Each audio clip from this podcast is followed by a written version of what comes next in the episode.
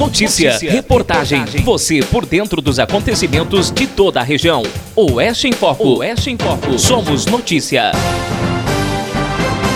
Olá, você que se liga no Oeste em Foco, eu sou o Júnior Recalcati e nós falamos agora como o deputado Maurício Escudilarque, ele que, juntamente com lideranças de São Miguel do Oeste de toda a região, estiveram reunidos com o ministro da Infraestrutura, o Tarcísio Gomes de Freitas, onde eles entregaram o projeto do contorno viário de São Miguel do Oeste e o pedido de melhorias na rodovia BR 163 que liga São Miguel do Oeste a Dionísio Cerqueira. Maurício, seja bem-vindo ao nosso portal dá para se dizer que esse encontro foi positivo, é isso mesmo? Exatamente.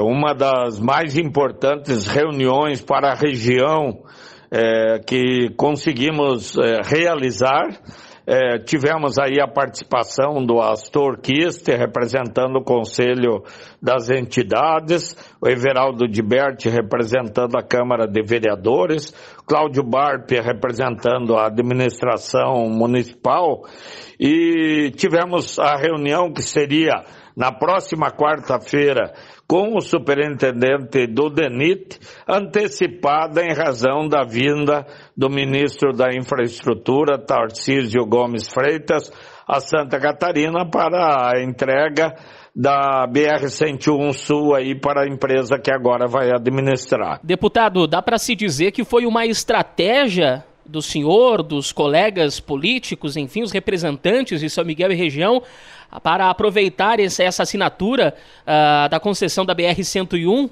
no litoral catarinense, aproveitar essa vinda do ministro para apresentar os pedidos, as demandas aqui do extremo oeste e oeste de Santa Catarina? Nós tínhamos é, prevista a reunião na quarta-feira, antecipamos para hoje em Jaguaruna, junto com a reunião com o ministro, e depois, é, encaminhados pelo senador Jorginho Melo, tivemos a reunião com o ministro foi apresentado fotos a como está a nossa 163 e também foi apresentado o projeto do contorno viário de São Miguel. E de que forma a gente pode avaliar essa reunião entre vocês com o ministro, representantes do DENIT?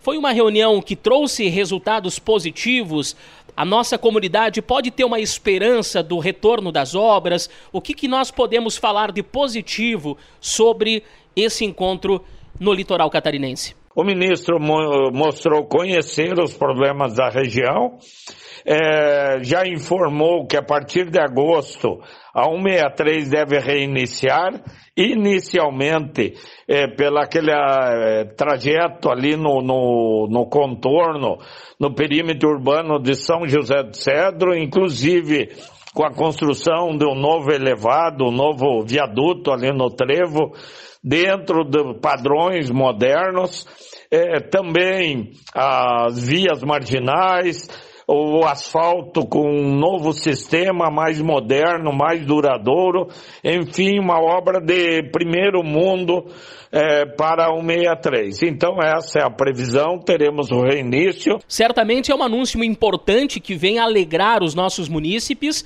mas vale lembrar de que a esperança dos nossos moradores é, certamente está zerada, porque nós tivemos também já há algum tempo uh, a presença de outro ministro no trevo de São José do Cedro, onde é um, o trecho mais comentado, talvez mais prejudicado por aquele elevado que o senhor diz que será demolido para reconstrução de um mais adequado, moderno, enfim, que não prejudique o embelezamento do acesso à cidade, que seja prático, que disponha de mobilidade, enfim. Mas realmente nós podemos garantir de que de fato vai acontecer essas obras. O senhor também tem falado de que foi entregue a questão do, da assinatura, do projeto, do contorno viário. É uma outra obra de grande porte e que também será preciso um investimento de muitos recursos, na casa de 200 milhões de reais. O governo federal tem condição de aplicar tamanha quantidade de recursos nessas obras aqui na região, já que é uma região tão esquecida diante os nossos governantes? É, o ministro garantiu que até dezembro 80% da 282 entre Chapecó e São Miguel estará concluída como parte da 158 ali de Maravilha para o Rio Grande do Sul. E que após essa conclusão, a próxima obra, então, o próximo trajeto a ser licitado será o contorno viário de São Miguel do Oeste. Então, aí caminha para a conclusão da 63 e para a execução do contorno viário de São Miguel. Então, é, relatou, conhecendo a região, também perguntamos sobre a 163, agora passando a federalização entre São Miguel e Itapiranga, já haverá um projeto para manutenção é, desse trecho. Então, foi uma reunião importantíssima na visão do Conselho das Entidades, da, da, da administração municipal, da Câmara de Vereadores. Importante porque a Câmara de Vereadores está votando o plano diretor de São Miguel.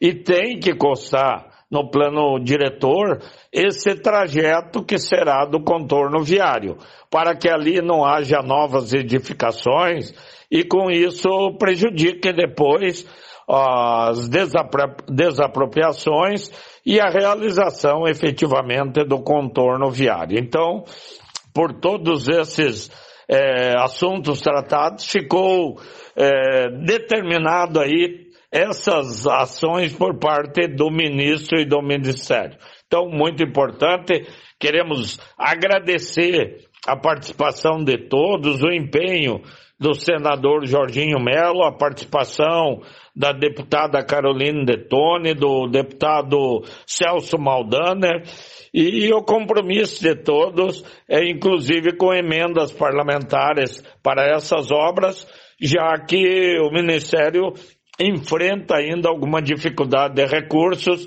infelizmente também em razão da pandemia e que retirou muitos recursos que foram repassados aí para ajudar as pessoas e o próprio as próprias empresas. Então, uma reunião bastante positiva, bastante importante e que nos deu agora uma luz no fim do túnel com relação a 163 em todo o seu trajeto e ao contorno viário de São Miguel do Oeste. Ok, deputado, nós agradecemos pela entrevista. A gente deixa aberto o espaço para as considerações finais. Obrigado, obrigado pela oportunidade.